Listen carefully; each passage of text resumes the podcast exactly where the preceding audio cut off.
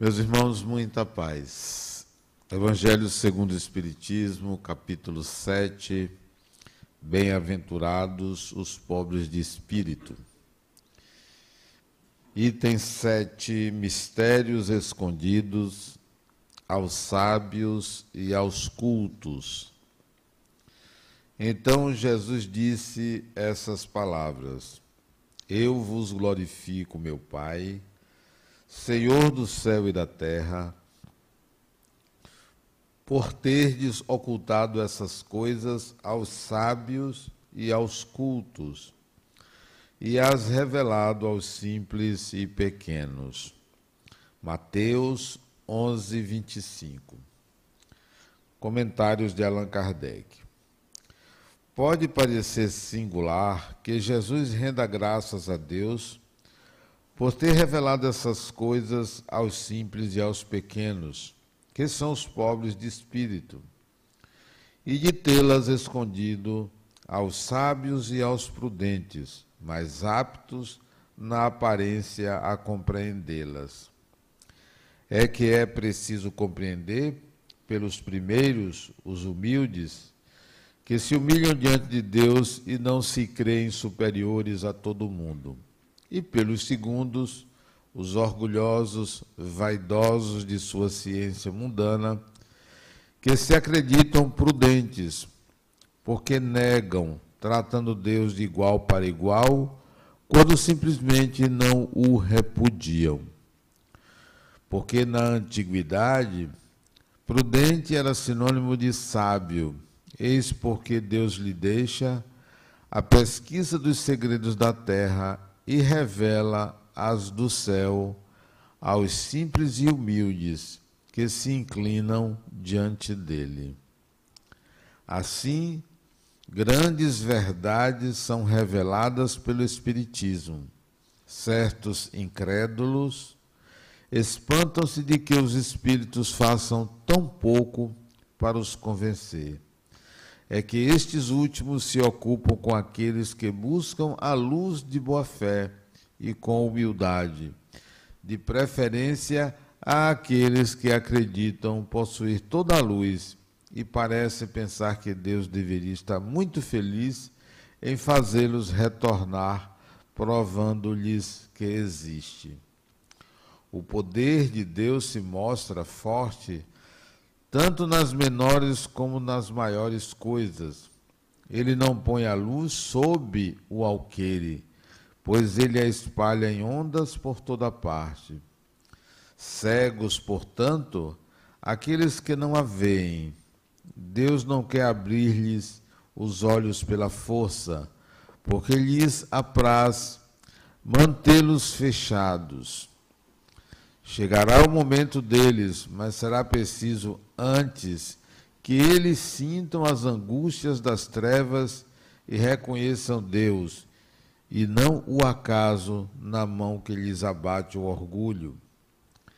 Ele emprega, para vencer a incredulidade, os meios que lhe convêm, de acordo com os indivíduos. Não cabe ao incrédulo lhe prescrever o que deve ser feito e dizer-lhe: se quereis me convencer, é preciso que hajais de tal ou tal maneira, em tal momento melhor que em outro, porque esse é o momento que me convém. Que os incrédulos não se espantem, portanto, se Deus e os espíritos, que são os agentes de sua vontade, não se submetam a exigências. Que se perguntem o que diriam se o último dos seus servidores quisesse lhe se impor a eles. Deus impõe suas condições e não aceita imposições. Escuta bondosamente aqueles que a ele se dirigem com humildade e não aqueles que acreditam ser mais do que ele. Deus, dirão alguns, não os poderia atingir pessoalmente por meio de sinais marcantes, na presença dos quais o incrédulo mais endurecido deveria se curvar? Sem dúvida. Ele poderia, mas então, onde estaria o mérito deles e a que propósito isso serviria? Não se vê em todos os dias muitos recusarem as mais claras evidências e mesmo dizer, mesmo que eu visse, não acreditaria, porque eu sei que é impossível. Se se recusam a reconhecer a verdade, é que seu espírito ainda não está maduro, ainda para compreendê-la, nem seu coração para senti-la. O orgulho é a venda que lhes obscurece a visão. De que serve apresentar a luz a um cego? É preciso, portanto, curar a causa do mal. Eis porque, médico hábil, ele castiga primeiro o orgulho. Ele não abandona seus filhos perdidos. Sabe que, cedo ou tarde, seus olhos se abrirão. Mas é preciso que seja por sua própria vontade. E então Vencidos pelo tormento da incredulidade, eles se lançam nos seus braços e, como o filho pródigo, lhe solicitem a graça. Eis aí os comentários de Allan Kardec sobre a questão dos mistérios ocultos aos sábios. Né? Hoje, não é difícil termos a possibilidade de acreditar na existência dos espíritos. Não é difícil também, por breves raciocínios, entender a dimensão espiritual. Já não estamos na Idade Média, em que as pessoas não tinham acesso à cultura, ao saber, ao conhecimento as verdades espirituais estão disseminadas ou são disseminadas de muitas maneiras. Antigamente você só sabia na igreja, no templo. Hoje, assistindo a um filme, no cinema, pela televisão, pelo celular, numa conversa informal, você passa a saber de muita coisa que diz respeito à vida espiritual assiste a filmes sobre reencarnação, sobre mediunidade. O conhecimento espiritual não está restrito ao saber religioso, não está restrito a determinada religião, nem muito menos um sacerdote ou uma pessoa é que detém esse conhecimento. Ele se espalhou é pela humanidade como um todo, em todos os países, não há mais fronteira do, para o saber espiritual. Então, todo ser humano, qualquer que seja sua classe social, qualquer que seja sua cultura, tem direta ou indiretamente possibilidade de saber, de entrar em contato com a dimensão espiritual. A questão são os interesses. Qual é o seu interesse? Qual é o interesse daquela pessoa? não é mais ah, argumentos consistentes contra que são válidos ou que bloqueiam o acesso a esse tipo de conhecimento. Os antigos, Idade Média para trás, tinham medo de acessar esse conhecimento, porque, se não fosse da forma pregada, a pessoa estava condenada, poderia ser torturada, poderia ser enforcada, poderia ser queimada viva, poderia ser morta. Então, havia uma espécie de medo em acessar esse conhecimento, em entrar em contato com a mediunidade, com espíritos.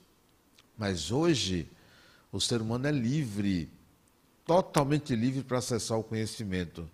Ele tem à sua mão, literalmente, um instrumento onde ele pode buscar todo tipo de conhecimento sem ninguém lhe importunar sem ninguém lhe prender ou lhe torturar ou lhe fazer desencarnar. A liberdade é total. Você, então, fica sendo livre para decidir se você busca ou não busca aquele conhecimento. Se você quer ou não quer.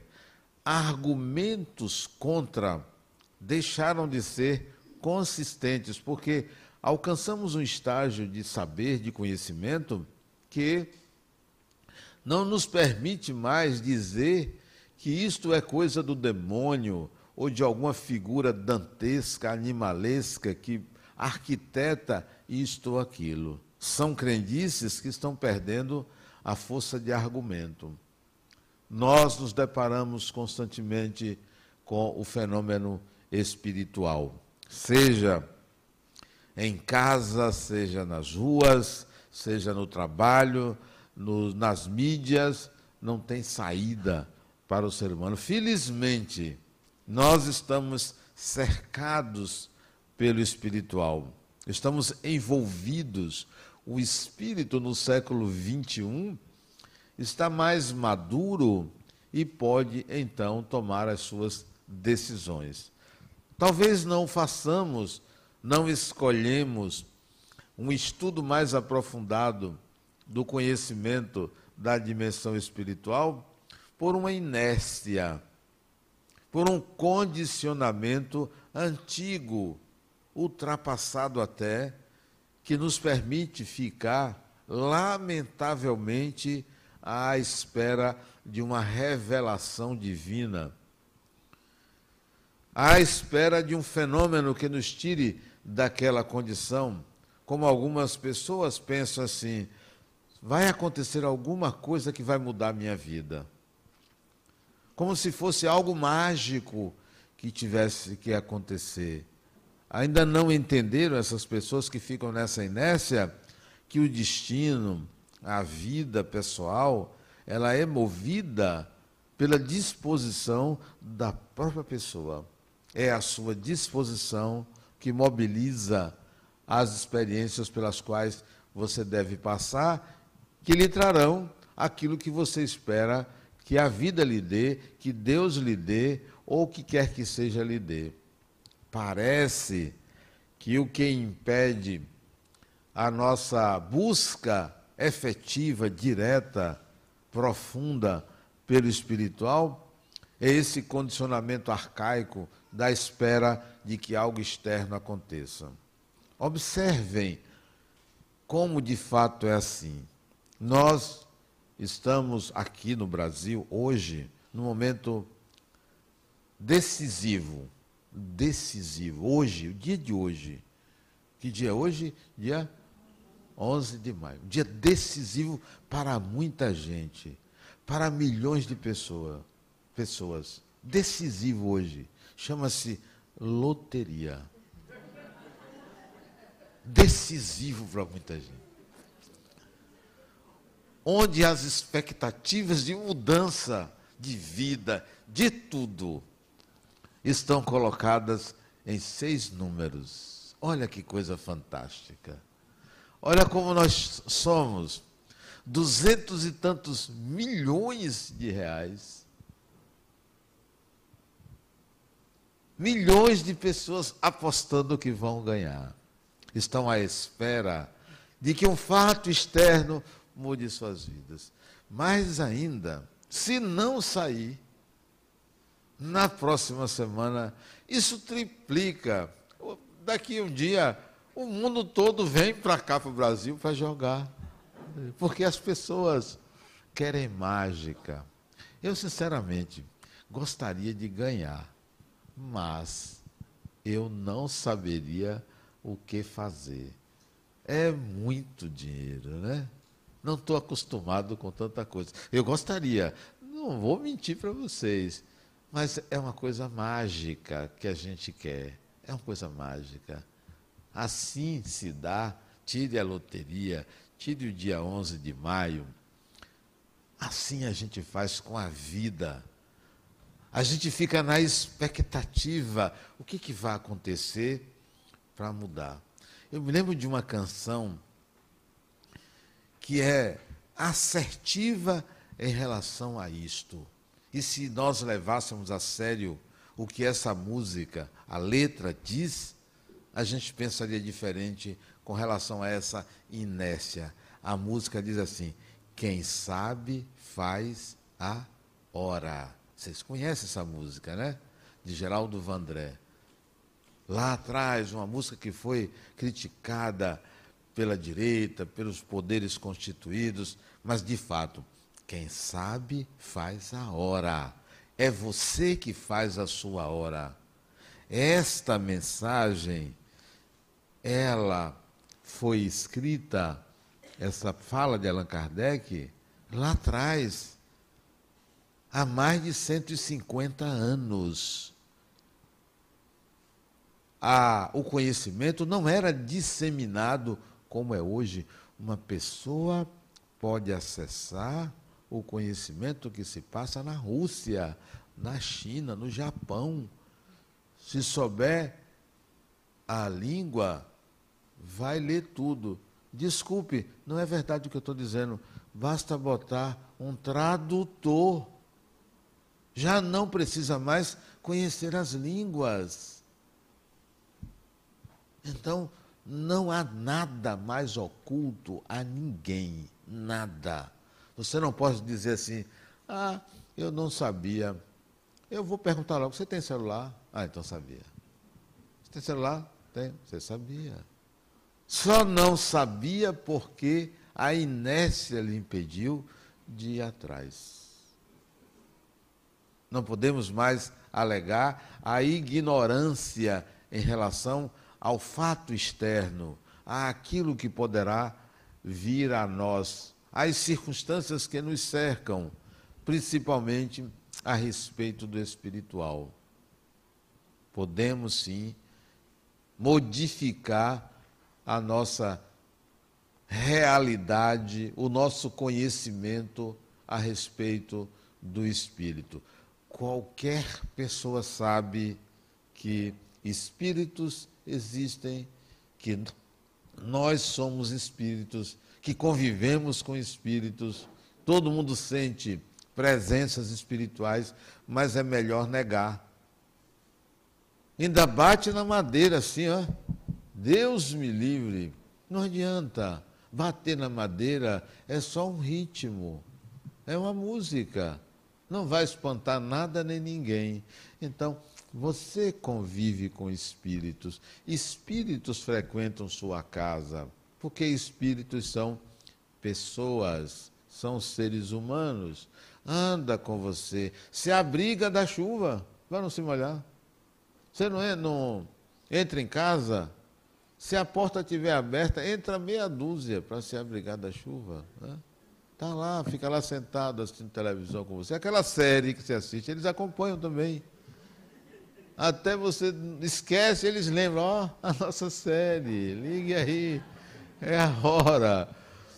Interessante você vê a sala, está você, seu marido, sua mulher, mais duas pessoas, e tem uma plateia enorme, né? Todo mundo assistindo. Desencarnado assim, ó. Porque a televisão do lado de lá não tem esses, essas séries, né? Não tem não. Vem todo mundo para cá para assistir. Ficou na moda série, né? Antigamente eles iam para o cinema. As salas ficavam lotadas de desencarnados. Não pagava. Agora, não passa no cinema as séries, é sua casa. Então, quando você for assistir, tire as coisas de cima do sofá para o pessoal se acomodar melhor, né? Bote mais cadeira, porque é muita gente. E quando a, do, a televisão do vizinho não está funcionando, é na sua casa que eles vão, né? Assistir tudo.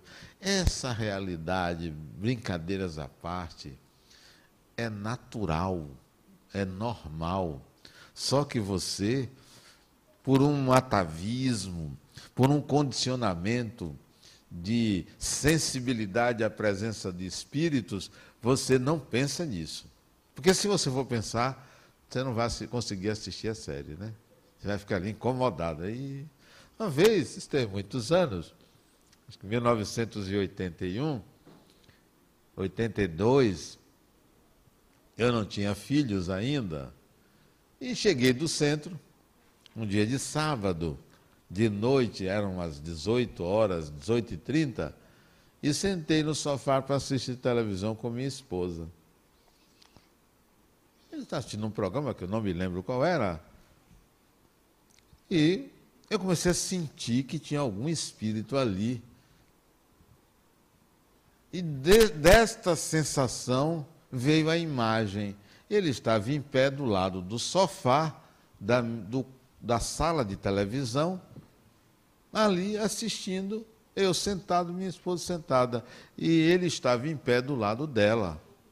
Aí eu perguntei a ela, oh, criatura, amada idolatrada por mim, você está vendo um espírito aí do seu lado? Ela, católica, né? Deus me livre, não tem ninguém aqui. Eu disse, pois tem, tem um homem aí do seu lado.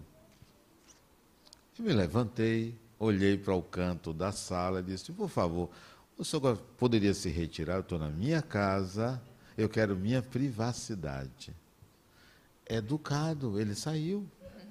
Porque é raro você encontrar uma pessoa educada assim, né? Invadiu, não pediu licença, mas eu educadamente pedi que ele se retirasse e ele se retirou.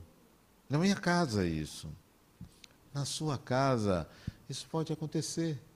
É importante que você naturalize a participação de pessoas desencarnadas em sua vida, porque a maioria são pessoas das suas relações atuais que desencarnaram ou de um passado, há algum envolvimento, algum relacionamento com você, então não tenha medo. Tem gente que tem medo de espíritos obsessores, né? Portanto, de pessoas que intentam prejudicar, que querem prejudicar, inimigos do passado a maioria de nós não tem inimigos do passado. Não tem. Você não tem.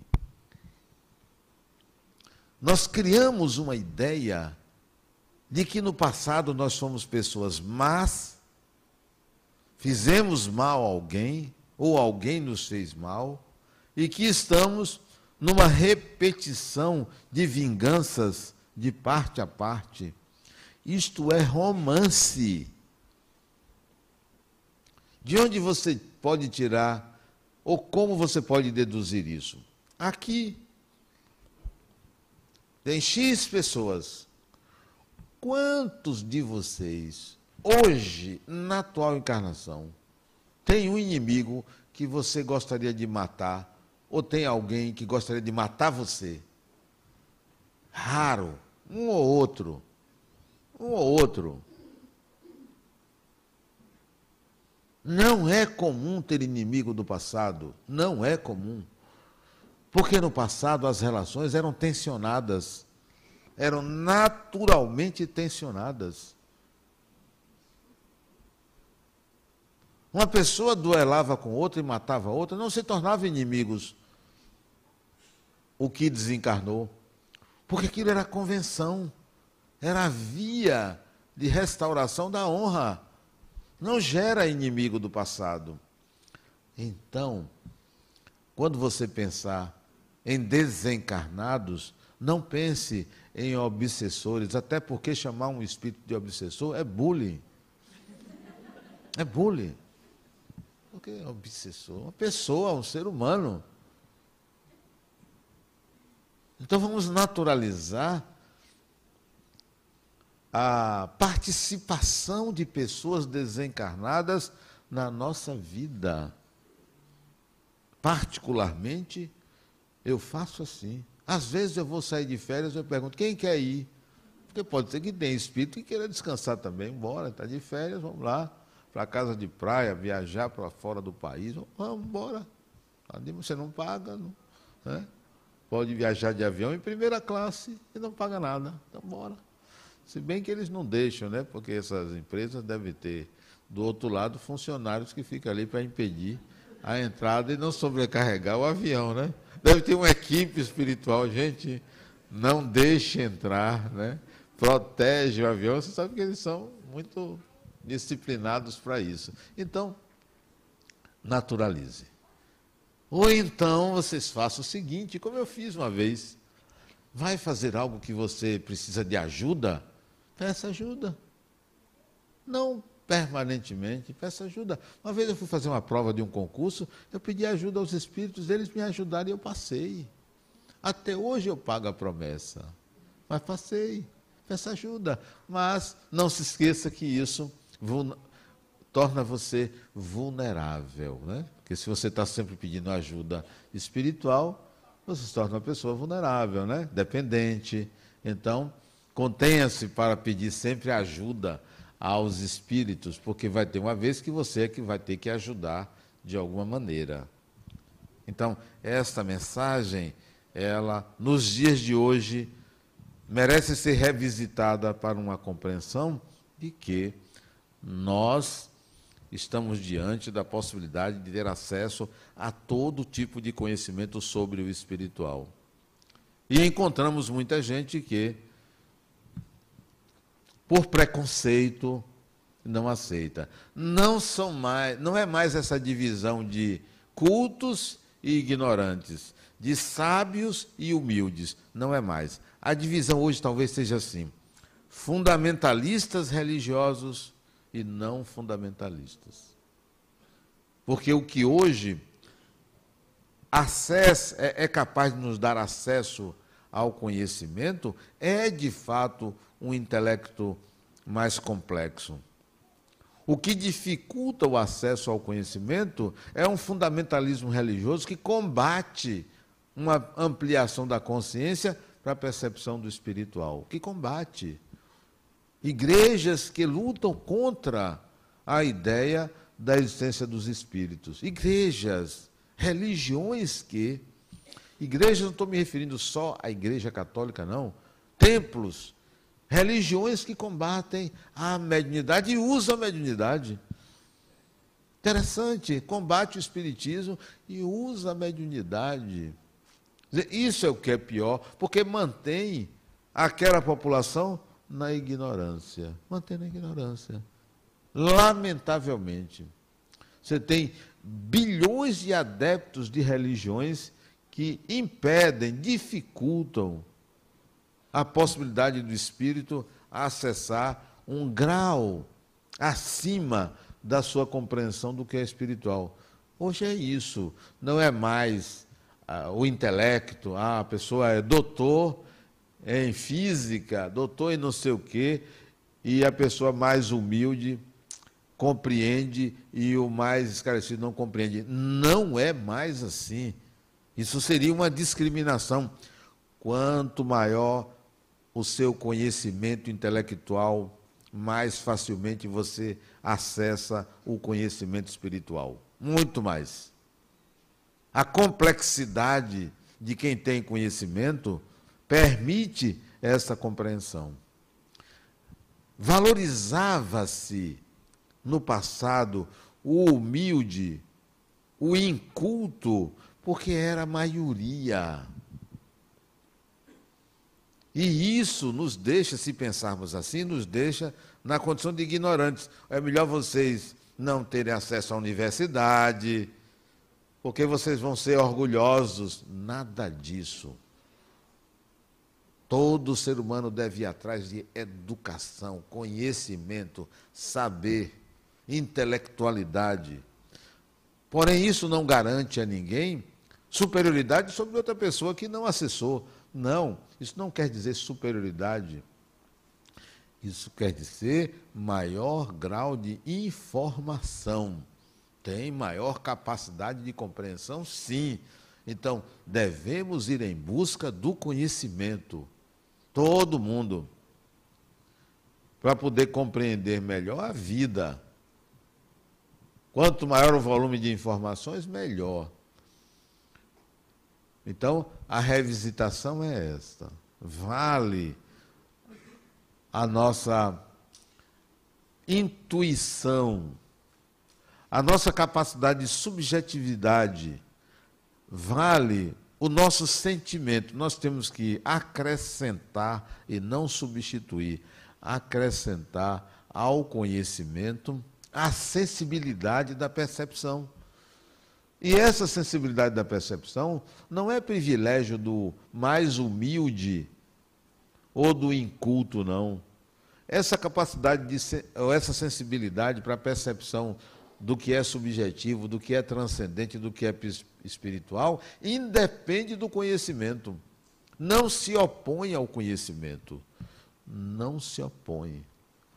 A pessoa mais culta, o doutor, nisso ou naquilo, não quer dizer que essa pessoa seja insensível ou seja fria. Não quer dizer. Pensava-se assim que a razão se opunha ao sentimento. Não, são diferentes dimensões de compreensão da realidade. Razão e sensibilidade não são opostos. Para que a gente não caia nessa dualidade, nessa dialética menor, reducionista, de que uma coisa só pode ser assim ou assado. Tem gente que acredita que só pode ser sim ou não. Ou e onde é que fica o talvez? Onde é que fica o quem sabe? Onde é que fica o será? Não, as coisas não são, não devem ser mais vistas pelo olhar da dialética, das polaridades, no maniqueísmo barato. Não, não sou. Ou tenho ou não tenho. Epa, peraí. Não é assim não. O outro chega para mim e diz, Adenal, eu estou em dúvida. Deixo ou não deixo de fumar? Olha que pergunta barata. Aliás, ontem eu estava fazendo uma palestra, apareceu uma barata aqui. Olha, um monstro, um dragão aqui. Eu quase saio correndo. Mas para não dar vexame, eu empurrei o monstro de lado ontem. Não. Olha que pergunta pequena. Deixo ou não deixo de fumar? Faço ou não faço isso? Não sejam tão rasos com perguntas tão superficiais a si mesmos, a si mesmas. Não, criatura, tanto faz você escolher isto ou você escolher aquilo. A questão é para quê? Para quê? A serviço de que está o seu vício ou o seu não vício? Vamos admitir que você diga: decidi, vou parar. Aí alguém vai dizer: poxa, que coisa fantástica, que pessoa decidida. Que pessoa autoconfiante. Para. A energia fluía por ali. Você bloqueou, vai aparecer outra coisa. Vamos dizer que você decida. Não vou parar. A energia fluía por ali e você adoecendo. Então, não é uma coisa, nem é outra. Nem é isto, nem é aquilo. É um outro modo de entender-se, ou de entender a si mesmo, compreendendo as razões de tal ocorrência em sua vida. Porque quando você compreende as razões, você vai a causas. Você vai entender por que e para que você fazia ou faz aquilo. Aí você pode mudar. Aí você já não se pergunta: faço ou não faço tal coisa?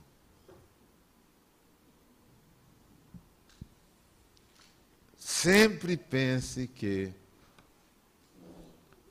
uma escolha, uma decisão cabe, cabe numa decisão dezenas de possibilidades. Dezenas. Não são três, não. Não é a mistura das duas, não. Para uma terceira. Existe uma quarta, e uma quinta, e uma décima. A ampliação da consciência deve nos levar à percepção de várias escolhas. Até a escolha da espera é uma escolha. É uma, não é a escolha.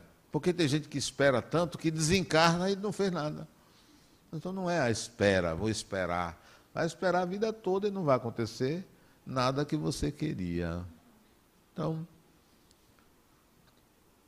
é, nós precisamos ter uma mente mais aberta para a compreensão da vida e fazer escolhas não mais baseadas neste ou naquele preceito, nessa ou naquela escolha é, simplesmente sumária.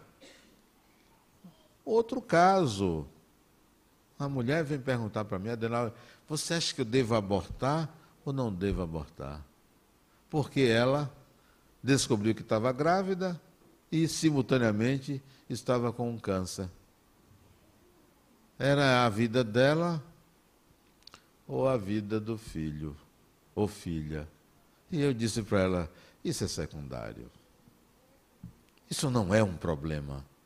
Essa não é a pergunta: devo ou não devo abortar? Qualquer que seja a sua escolha, há consequências. Qualquer que seja. Portanto, a pergunta deve ser assim: Deus, ou Criador, para que você me colocou nesta encruzilhada, nesta condição? Para que? Descubra para quê, que você vai saber a resposta do que fazer. Portanto, não é simplesmente faço ou não faço isto. É o que está acontecendo comigo. Para que eu passo por essa situação? Eu preciso descobrir para quê. E não por quê. E não qual a saída. A saída virá quando você compreender. Aí, nesse caso, caso real, ela estava com câncer de mama, tinha que fazer mastectomia, tinha que fazer uma cirurgia, ela estava grávida.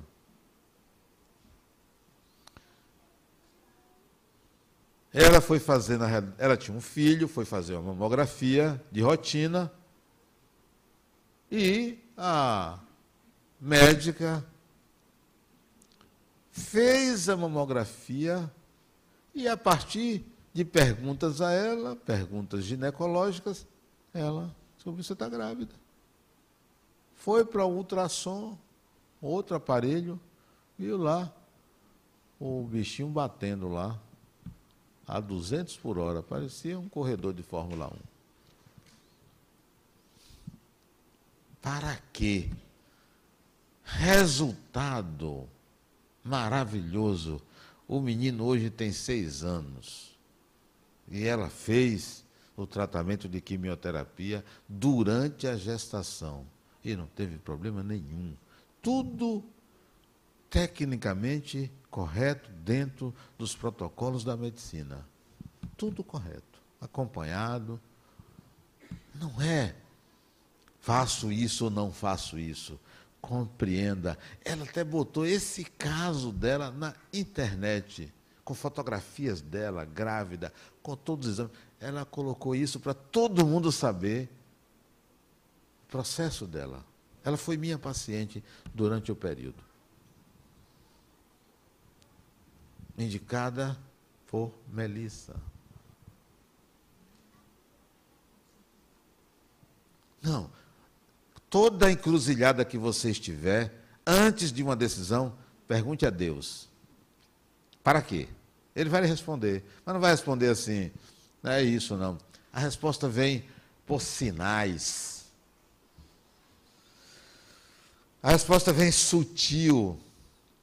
E aí você compreende que você precisa dialogar com Deus de outra maneira, de outra forma. O diálogo com Deus, ele tem nuances particulares para cada pessoa.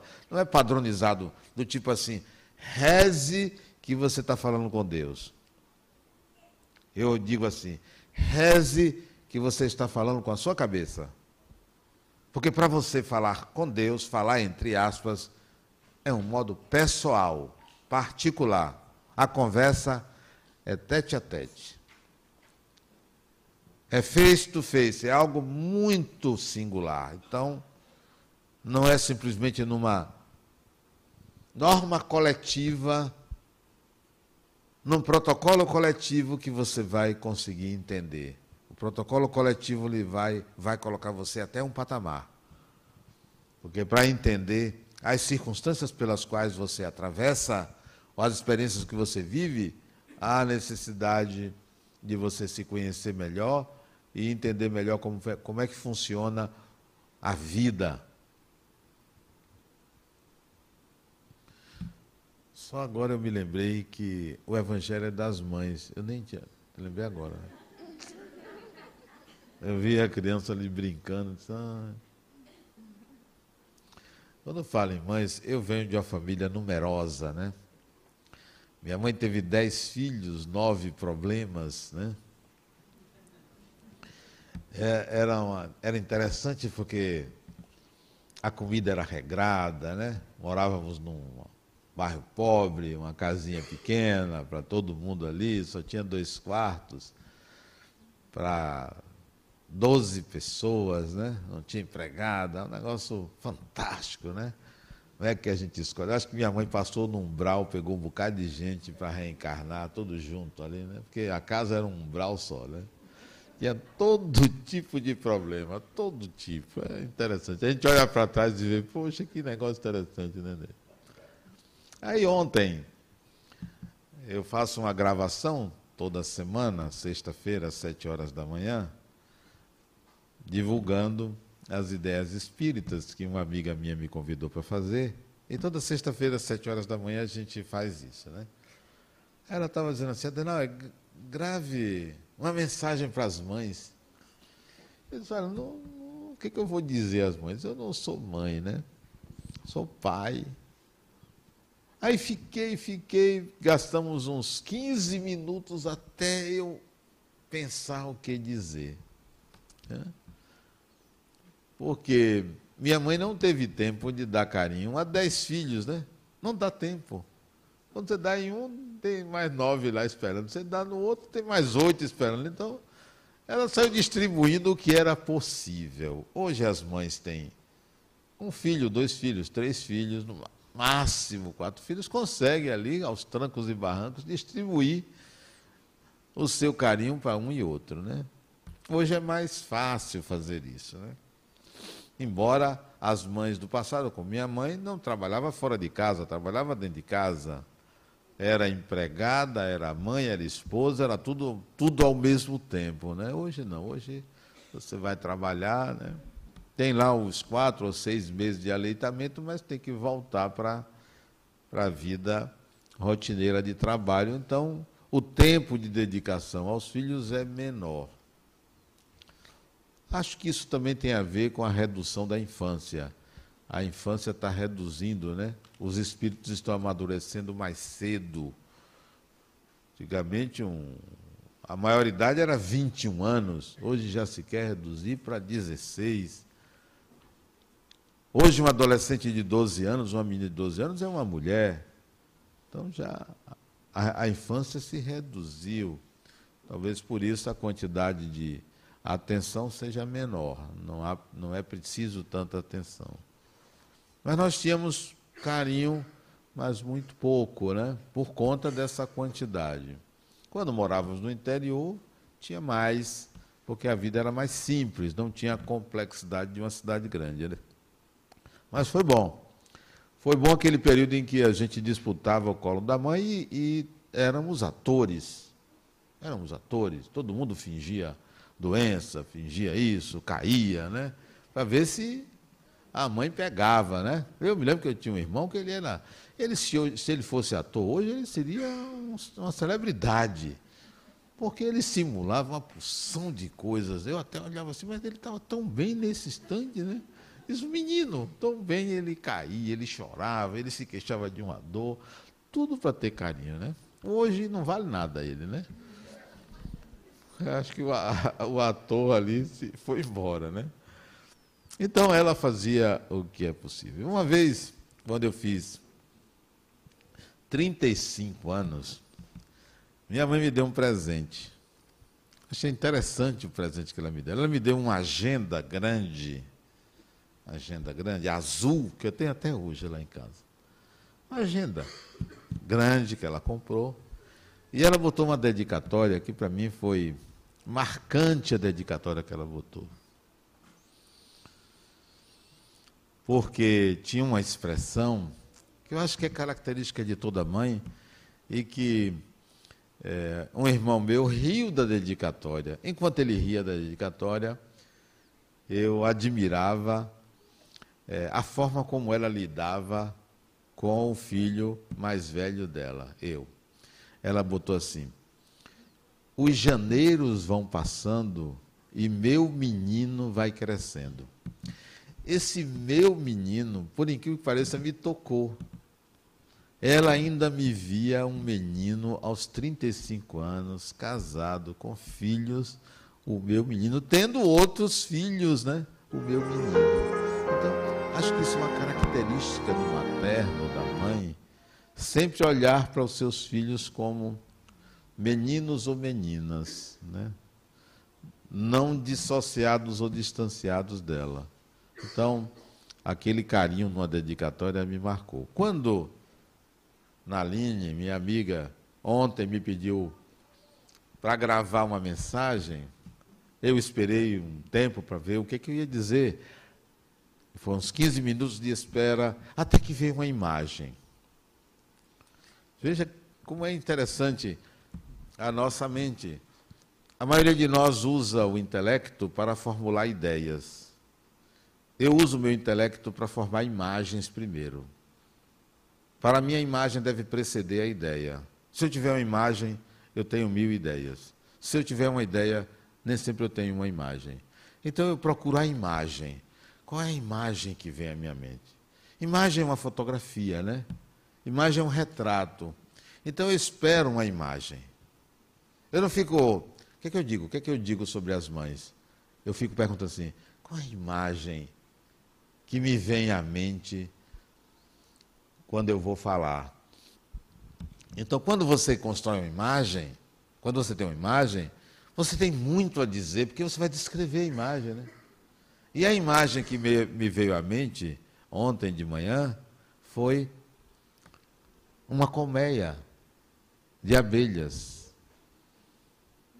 abelhas coletando pólen para levar para colmeia, para atender as necessidades da rainha. Foi essa a imagem. E eu falei isso no videozinho. Não sei onde ela botou esse vídeo. Não sei onde ela postou. E é assim que eu vejo a mãe. A mãe é rainha, mas se transforma em operária para atender aquele que ela fez de rei. Ela substitui, ela sai de um lugar e vai para outro, numa habilidade fantástica para cuidar daquele que passa a ser o seu rei, de rainha para operária. E mesmo sendo operária, ela não deixa o lugar de rainha, nunca deixa o lugar de rainha. Então, parabéns a todas as mães por esse esse carinho, esse desvelo, esse lugar em que ela se coloca em favor de seus filhos. Por mais que ela não tenha uma empatia com o filho, mas pelo menos ela deu o útero para que ele pudesse retornar numa nova encarnação. Muita paz.